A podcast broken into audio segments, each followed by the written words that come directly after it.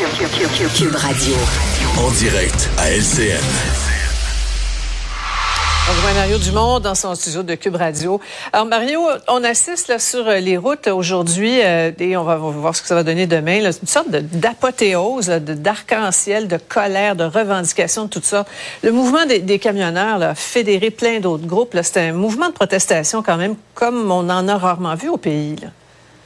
Oui, ben c'est-à-dire que c'est de moins en moins là une manifestation de camionneurs en nombre et même même les revendications, la revendication initiale des camionneurs qui a un impact quand même sur leur gagne-pain, le fait de pouvoir traverser la, frontière américaine. Mm-hmm. euh, Peut-être qu'il y a même certains camionneurs qui en seront frustrés, qui auront l'impression que leur, leur, leur euh, contestation de base est plus que diluée, elle est diluée au point où elle est presque disparue contre une contestation générale des mesures sanitaires. Mhm. Et plusieurs des personnes qui, qui, qui, parlaient au micro aujourd'hui à nos journalistes lors du départ des manifestations des régions, d'abord, à plusieurs endroits, il y avait, il y avait plein du monde, mais pas plus d'autres monde que de camionneurs eux-mêmes.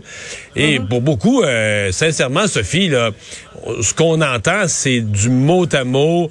Euh, depuis le début, là, au début, les gens étaient contre certaines mesures en disant ah, la COVID, c'est pas vrai, euh, étaient contre le masque, étaient contre le vaccin, mais c'était mot à mot les mêmes oppositions pour les mêmes raisons.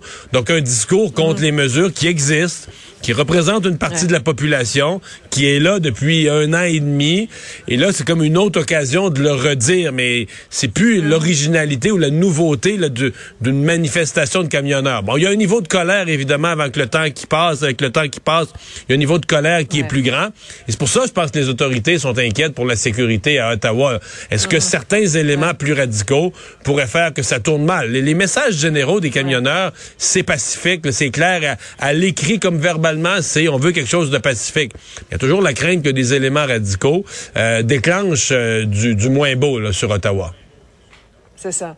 Euh, maintenant, on, note, Mario, que la, liberté a le dos large un peu. Hein? La liberté d'information, en tout cas, ça n'a pas l'air de, compter beaucoup pour certains d'entre eux. Pas tous, on, l'a vu avec Karianne.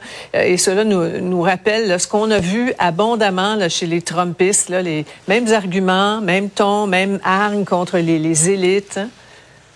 Oui, et euh, des attaques aux journalistes, mais ça aussi, on l'a eu dans les manifestations anti-mesures. Mhm. Mais tu sais, euh, Sophie, euh, aujourd'hui, là, moi, j'ai eu des deux. J'ai vu, d'abord, j'ai vu, j'ai vu des gens qui disaient là, dans les, les, réseaux sociaux là, de, de, de, complotistes, qui disaient, regardez ça, là, les médias, là, ils couvrent pas la manifestation des camionneurs. Tu avais le mhm. goût de dire, ouvre ta TV, Johnny.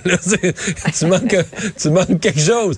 après ça, tu avais ceux qui insultent les journalistes, mais si on les couvrait pas, qui disaient, regarde, là, ils nous couvrent pas, là, ils sont couverts, ils sont couvert, il, insulte les effectifs, les journalistes présents.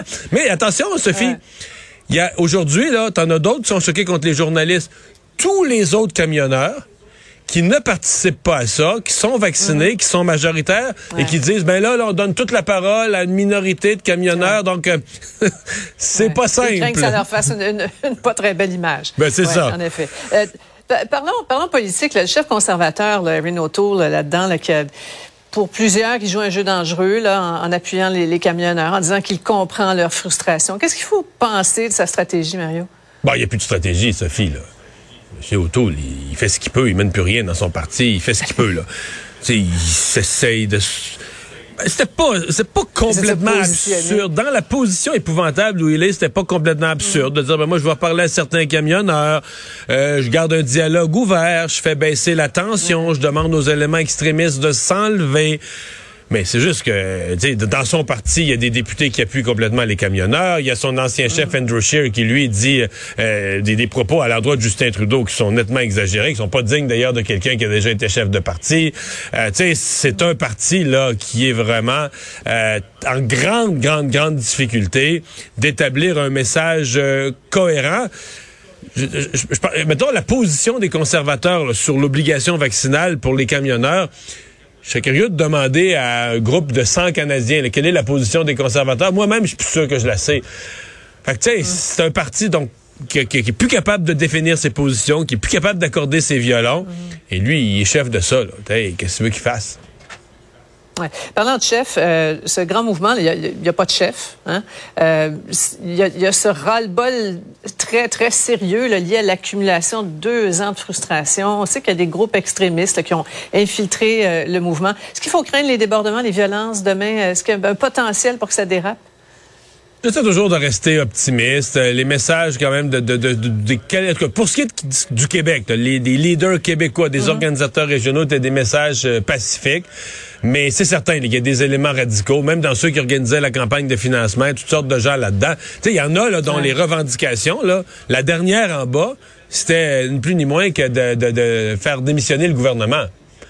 T'es pas dans des revendications. Oui, qui se mêle à ça, ça va être. Ben, euh, c'est ça. Donc, euh, il faut quand même se croiser les doigts, là, que les policiers sont prêts et tout ça. Mais bon, euh, il y a un risque, c'est certain. On verra. Suivre demain. Merci beaucoup, Mario. Au revoir. Alors Vincent, ben ce soir à JE, pour les gens qui ont l'impression de ne pas avoir eu toutes les réponses hier à la conférence de presse de M. Awad. Pour en savoir davantage, parce que notre collègue Félix Séguin s'est intéressé à cet empire, là, ce mystérieux empire de euh, James William Awad. Faut dire que c'est tu sais, dans les sujets un peu plus légers, là, parce qu'on peut quand même, euh, ça soulève beaucoup de questionnements, parce que on s'est rendu entre autres du, chez Astrofit Gym. Lui, il y a des, des gyms, le gym qui fonctionnait en partie, euh, bon, en violation des règles sanitaires, parce que lorsqu'on s'est présenté là en surprise, euh, il y avait des gens qui s'entraînaient, là, entre autres un propriétaire avec d'autres personnes. Eux disaient, ben on a le droit. Euh, la santé publique dit le contraire. La pizzeria, ensuite pizzeria Krusty Crust, la boîte des filions, fonctionne sans permis. Donc plusieurs euh, truc un peu particulier. Euh, mais c'est décentralisé. Ouais, mais les permis, ça te prend quand même ça, Mario, même dans, un, monde décentralisé. Même dans une vie décentralisée. Euh, euh Félix Séguin a parlé au père aussi de James William Awad, alors ça permettra peut-être de comprendre un peu le, le, personnage.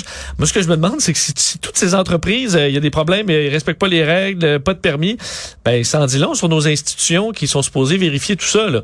Oui, c'est vrai. Si hein. ça prend un énorme scandale, puis JE pour aller dire, ben t'as juste à aller cogner à la porte, ils sont en train de s'entraîner, c'est légal tu vas voir le permis de la pizzeria, pas, pas, de permis, euh, c'est le MAPAC, ben, c'est illégal.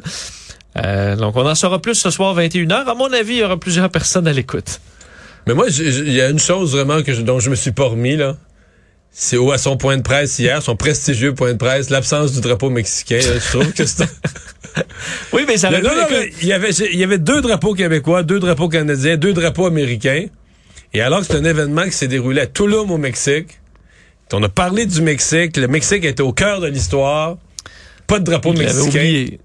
Ben là, drapeau de l'ONU aussi. non, mais c'est d'un individu aussi prestigieux, aussi fort, aussi brillant, avec une prestation internationale. Je comprends pas un tel oubli. J'ai hâte de voir la position du gouvernement mexicain. Sur le sujet. On, Je serais pas surpris de les voir fort vexés, Vincent. À suivre. Merci à vous d'avoir été là. Je vous souhaite une excellente fin de semaine. On se donne rendez-vous lundi. 15h30, c'est Sophie Durocher qui prend le relais.